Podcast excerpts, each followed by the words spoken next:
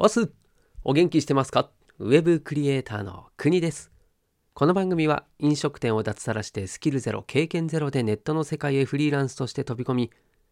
月収0円から20万円稼ぐまでにしたことや、ウェブクリエイターとしての日々をお届けしながら、あなたを元気にしちゃう、そんな番組でございます。さあさあ、また新しい週がやってまいりました。そして今日は2月の14日。バレンタインデーでございます。はい、私は何もありません。あ、でも家族でね、あの、チョコレートケーキみたいなのを作ってくれて、それを後からね、食べるという感じになっております。今はまだ食べておりませんけれども、はい、あなた方、あなた方っておかしいね。まあ、どんなバレンタインをお過ごしでしょうか。はい、今日のテーマでございます。座学より走りながら学ぶという話をしたいと思います。まあ、これはですね、僕も最近特に思うことというか、もう今の時代というかですね、もう走りながら勉強しないと間に合わないよねっていうことをね、つくづく感じるので、まあ、今日はね、この話をしようと思います。まあこれ自分に対してもね、なんだろうな、あ、もうこれちょっと、裏の話はね、プレミアムじゃない、えっと、メンバーシップの方でね、うん、ちょっと弱音の部分はね、語ろうと思うんですけれども、はい。まあ、なるべく表の話っていうのは、こう、ポジティブでね、はい。みんなにも、うん、役に立ったり、こう勇気づけられるような話の方がいいなと思ってるので、はい。まあ、ちょっと、その、なんだろうな、こう、仕事をする上でね、こう会社員の時、自分がね会社員の時に感じてたのは逆にねこう新しいことがあまりないっていうことに何だろうなこう、うん、モヤモヤがあったんですよね。語彙力なし。ねなんかこう自分の成長をある時からあまりこう感じられなくなってしまったっていうのは、うんまあ、結構ねこれって自分がこう会社員を辞めた理由の一つでもあるなと思ってるんですよね。うん、マンネリ化と言ったらいいんでしょうか。もしくは、うーん、しょうがないと思ってしまう場合もあるのかなと思いますね。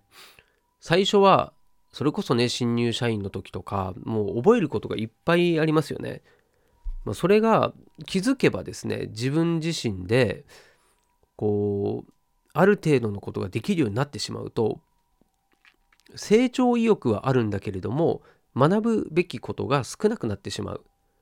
でましてやね、うん、店長とかでやってるとですねこう周りの人から、うん、注意をされたりとかですねあとは教えてもらうっていうこと自体ももう極端に減るわけですよ。うんまあ、そんな中でね、まあ、自分でも、まあ、努力はするんですよね。例えばこう、パートのおばさん、おばさんって言っちゃダメだな。パートの奥様、奥様ってのもおかしいね。え？なんて言うんだ？え、パートの、パートの方で言うね。パートさん、そう、パートさん、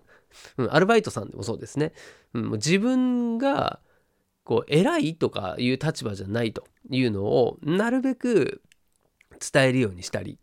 うん、なんで、なんだろう、こう、フレンドリーででいるいすぎるのも良くないんだけれどもや話しかけられやすい雰囲気を作ったりとか、うんまあ、あとはねこうおちゃらけてみたりとかね。そういうことは意識的にするようにしたりとかして何でしょうこう自分がダメなことをしていたりそれは良くないよねとかあとこうした方がいいんじゃないですかっていう意見をね言ってもらえる環境を作りたいなとはずっと思ってやってましたね。うん、なんだろうこの店長には言いづらいとかね。それでよくあることだと思うんです。上司もそうだと思いますよ。うん。なんで、それではですね、自分の成長にならないし、その結構店長は孤独な職業、まあ、管理職全般そうですかね、言われますけど、それってね、自分でこう孤独にしちゃってるパターンも多いんですよ。うん、なんで自分がなるべく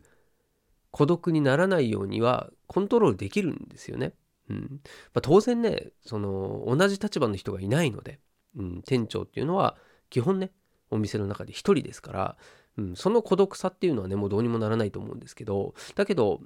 それ以外のことっていうのはある程度ねカバーできるんですよね。うん、まあそれなんで孤独の話になったんだっけ？はい。まあそうそう。そういうねこう自分で成長する機会っていうのを作るようにはしてたんですね。がしかしそれでも限界はあるんですよ。日々の営業の中で、えー、新入社員の時と比べてねどれぐらいの学びがあったかもしくはメモの数はどれぐらいになってるのかっていうともうメモ取るなんていうのはもう何でしょうあの微暴録的なメモしかないですよねほとんどね。これ忘れちゃいそうだからメモしようとかね。あこんなこと思いついたから忘れないようにメモしようっていうのが多いんですよね。こういうことを学んだからメモするっていうのはすごい少なくなったなと思うんです。そう。でテーマの話に戻りますけれどもこの、まあ、フリーランスになって特に思うんですがその自分がね今までは学んできたことでもう熟知されているようなことだったりスキル的にももう会社でもね、まあ、店長になるぐらいにこう認められているっていう状態からですよ。一気にもう新入社員レベルまでこうスキルもない学ぶ状況ってなった時に何でしょうこのメモを取ってとかねあとは座学で学ぶなんていう悠長なことは言ってられないわけですよねもうすぐにでもね、収益を出さなきゃいけない、結果を出さなきゃいけないとか、形にしなきゃいけないっていうことがね、多々あるわけですよ。でも、やることといえば、やったことないこととかですね。そして、そのフリーランスっていうこと自体、もう自分の中では未知の世界なんですよね。で、言うなればですね、フリーランスってもう個人事業主なわけで、まあ、一経営者と言ってもおかしくないですよね。で、要は自分自身で稼ぎを取りに行かなきゃいけないし自分のこの仕事の成果によって収入が決まってしまうわけですよね。ない時もあるというこのめちゃめちゃ恐ろしい状況じゃないですか。ね。まあそんな状況で悠長なことは言ってられないんですよね。うん。じゃあちょっとあのやったことないんでできるかどうかちょっと検討しますって言ってられないっていう状況なのでそうだからもうこのね座学っていうことは、まあ、確かにこれ言葉上ねそのパソコンの前に座ってやってますわだからこれは座学なんですよね、うん、だけどもそれっていうのはですね何かを学んでからそのパソコンでねやることを考えて決めてそして学んでできるようになったからじゃあ仕事しようじゃないんですよね。うん、で最近の話で言うと本当もう超超つい最近の話なんですけれどももう、まあ、まずはこのインスタグラムのアカウントをね一から作るっていうのを、うん、やったりですね。であとは、うん、今日言われていたのがですね、うんと、TikTok ですね。はい。YouTube の動画を、えー、TikTok とかあとは YouTube ショートあとインスタのリールですねこういった動画に、うん、切り抜きする形です。で、これまあ別にもう、なんだろう、クライアントさんの YouTube の動画を切り抜きするので、うん、まあ著作権的には全然問題ないですよね。うん、ただこれ僕自身やったことないんですよ。その YouTube の動画を切り抜くっていう作業。うん、で、動画編集とかはやったことあるんですけども、切り抜きっていうのはね、やったことないんですよ。で、まあそれをお願いされた時に、仕事をするとなった時にどうするかって言ったら「分かりました!」って言う言いますよね言ってでやり方を調べるで調べて実際に自分でそれをやってみて試行錯誤してで完成させるっていうねこれってもうその受注してから動いてるという状況ですよね。うん、でこれねもう本音を言うとめっちゃ怖いんですよね。その、だって、できないかもしんないんだもん。うん、だから、その不安な部分はありますよね。自分でできんのかなとか、これ調べてわかるもんなのとか。うん、まあ、せめてね、調べて、それから返答しろやって話なんですけども、やっぱりね、ここはね、もう、その自分自身でも、やるという決意はすごい必要だし、で、やるからには、ね、本気でやろうと思うわけじゃないですか。うん。なんで、でも大抵はですね、こう、ググったり、誰かに、うん、相談したりとかでですね、こうやり方っていうのは、なんなんとか見つかるんですよ、今の世の中。うん、情報型と言われてるぐらいですからねあの親切な方がね必ず、えー、こういうやり方はこれだよって教えてくれてるんですよなので、まあ、それを信じてですね僕も、まあ、まずは勇気を振り絞ってやりますということで、うん、そこから調べると、まあ、それがスタンダードになっちゃってますね今は。うん、なんでその、まあ、不安なのは不安なんだけれどもその不安な理由っていうのがめちゃんこはっきりしてるんですよ。うん、だってやったことないんだもん。だからそのなんかこう憂鬱になる不安じゃないんですよ。理由は分かってる。でもやったことないからその不安っていうのはねもうこう人間しょうがないんですよ。もう心の中に絶対ある。だってやってないから。経験したことないからイメージできないしこうこの場合どうなんだろうとかもう考えちゃうとどんどん不安になりますよね。まあ、それはもうしょうがないんでだそれをなんだろうなこうなんとなくの不安じゃないようにするのが僕は、うんまあ、このやり方座学じゃなくて走りながら学ぶっていう方法ではまずこの不安との向き合い方がめちゃめちゃ大事だというふうに思ってますね。うん、なんでこう不安な気持ちをこう心地よく受け止めると言ったらなんかちょっとかっこいいかもしれないですね。はい。まあそんな感じでやっていくしかね、もう今はね、できない。うん。だこれが、そのうちね、例えば、これもやった、これもやったってなった時に、初めてそこでちょっと自信になったりとかしてね。うん、で、えー、仕事をもっと受注できるようになると思うんですよ。で、その時は、うん、ポートフォリオだってもっと素敵なものになってるだろうし、で今はね、なんだろう、その受けれる仕事もしくはこうクライアントさんがこうしてほしいっていうね依頼それを全力で受け止めるっていうことをしないともうねビビってたら仕事何も手に入らないんですよね。うん、仕事くださいっていうよりはあなたの助けになりたいですっていう気持ちの方がね僕は大事だなと思うんですよね。で、まあ、それでいやあなたのこの仕事ではちょっと納得いきません納得いきませんじゃないなうんとちょっと期待に沿いませんというような話をされたんであればね、まあ、それはしょうがないですよ。しょうがないんだけど、うん、まずはねその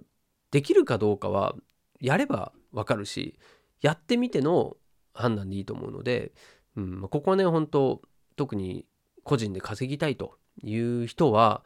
うんまあ、ちょっと勇気振り絞ってですね、うんまあ、ライティングやるにせよ動画編集するにせよこうやってね音声配信するにせよまずは、うん、動き出してですねでそこで分かんないことそれを調べていくというのがね、まあ、これ以前もお話しした通りもう勉強することをねいろいろいろんな知識を自分がこう学んでからやるっていうのはある意味ですね知識を無駄に吸収してる可能性があるんですよね。いずれ役に立つかもしれない情報なんだけれども、まあ、それをですね今の即戦力として使いたい情報が全部その中に含まれてるかっていうとそうでもないんですよ。であればね実際今やってもう目の前でですね直面している課題これを調べながら解決して進んでいった方がですねはるかにですね、はい、成長スピードは速いし即戦力になります。まあ、これをなんだろうなライティングだったらほんとねその文法みたいなのから勉強しちゃったらだよ。ね。それって確かに大事なことなんだけどそれじゃいつまでたってもですねブログの記事だったりうん。まあクライアントさんのこういう記事を書いてもらいたいっていうですね記事にはたどり着かないんですよね書くこと自体も。それよりも書きますって言ってでまあクライアントさんからね何かこうフィードバックもらったりとかすると思うんですよもう赤字だらけかもしれないです赤ペン先生のね赤字だらけかもしれないけれどもでそこでその赤字をもらったところから勉強する方が絶対成長しますよね。うん、ですばっかりですとかね語尾が。うん、ですとます以外にもちょっとこうバリエーションを増やしましょうとか言われたらじゃあそれはどうすればいいの？どんなバリエーションがあるのとか、まあ、そういうね、うん、学びになってくんで。なんかこうそうだな。ついついそっちの方がね安心なんでまずいろいろなこと知識とかを吸収した方が心的にはゆとりがあるんですけどそれじゃね結果までにつながるまで時間がかかっちゃうんですよね。うん、で僕はちょっともうそんな状況ではないと思うので、うん、これが本当ね、うん、まだ社会人になったばかりの新入社員ですってなったらそれぐらいのね、うん、ゆとりがあってもいいかもしれないんだけども、うんまあ、僕もねもう44でございますよ。まあそんな中ね今まで社会人としていろんな経験をしてきてるんだったら、まあ、違う業界だろうとゼロからだろうとやり方はねちょっと荒療治でもいいんで走りながら学ぼうよと、はい、いう話をね今日はさせていただきました。いかがでしたでしょうか。若干ねえっ、ー、と時間も20分ぐらいで話してたんでねもうなるべくそうですねこう聞きやすいように時間も短縮する時もあっていいかななんて思っているので、はい、こうパパッと話して話が終わったらそこで終了するという感じにしていこうとも思ってますんで。はい。まあなんだかんだねもう15分経ってますけれどもね。はい。本当座学は座学でいいんだけれども。今はねもうなんだろう時代の流れがねほんと早いので学んでる間にそのことってもう古くなっちゃうんですよね。うん。まあ、それがね本当、うん、今のこうやり方ではダメだなって自分でも感じたところなんですよね。うん、なんでちょっと、うん、走りながら本を読むことはできませんけれども、ね、オーディブルで聞くことはできるとかね。そうそういうこう今のスピードで学べる方法を自分でねいろいろこう体得していく考えて、うん、作っていくっていうのは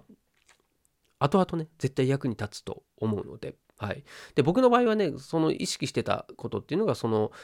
あれですね。うんとなんだっけ。そうそうそう。あの書くこと。うん。あと自分が学んだことを急スピードで学ぶので逆にその自分が学んだことをこうメモしとくっていうのはやってますね。もう時間の許す限りやってます。でそれがですね結果的には後から誰かの役に立つしその自分がやったことを、うん、また再現する時にそこのメモっていうのはねすごい役に立つんですよね。うん、だからちょっとこうなんだろうな言語化しとくっていう感じですかね自分が走りながらでも学んだことっていうのはえ記録を残してでそれを言語化したことによって、まあ、次にですね同じ状況になった人のためにちょっと残せるようにした方がいいなと。まあ、これだからあれですよね音声でもそういった残していってるっていうのもありますよね。うん、でその中でもエッセンスを逆にこうテキスト化するっていうのもありだし、うん。まあ、何かしらのこうフックを作っていった方が、ね、思い出すフック。これってすごい大事なんですよね。きっかけがないとですねなかなか思い出せないんで。でちょっときっかけがあるとああそれそれってなるんでそれを何もない状態にするっていう方が僕は不安なので、はい、なんで、えー、走りながら学ぶ。だけども走りながらも記録も残してるよっていうのはちょっと補足として、はい、付け加えておこうと思います。はい、ということで今日も最後までお付き合いいただきましてありがとうございます。明日もまたこちらでお会いしましょう。お届けは国でした。したっけね